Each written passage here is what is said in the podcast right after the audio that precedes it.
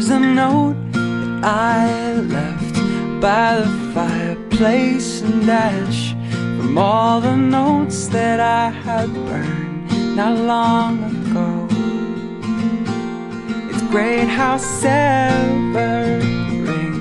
all these ties can make things right, or at least less wrong than they ever were before.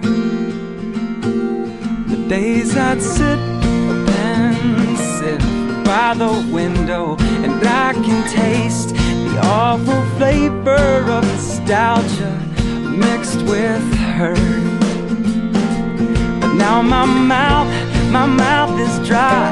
I choke on to get my tongue is tied from reciting inspired Bible verses and foolish lies.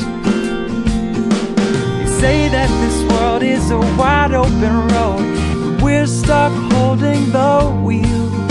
But in one hand's a whiskey and the other's too drunk to steer. So where do we go from here now?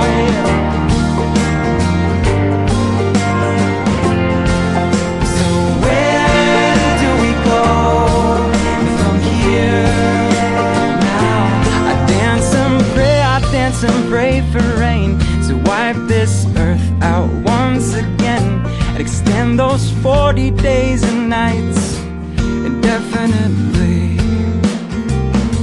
And there will be tidal waves as all of our problems wash away. You can hear my laughter just before I start to drown.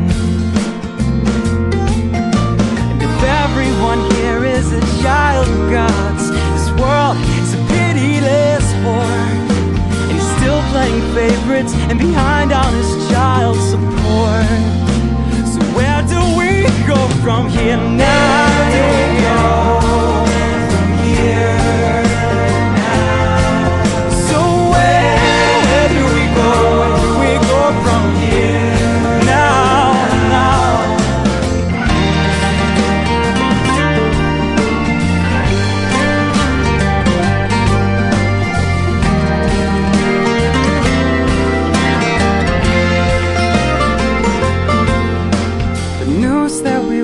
Doesn't matter at all unless we kick out our feet.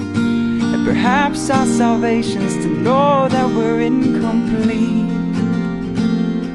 So here's the note, the note that counts, explaining why I want it out. It reads in small print, I'm much too tired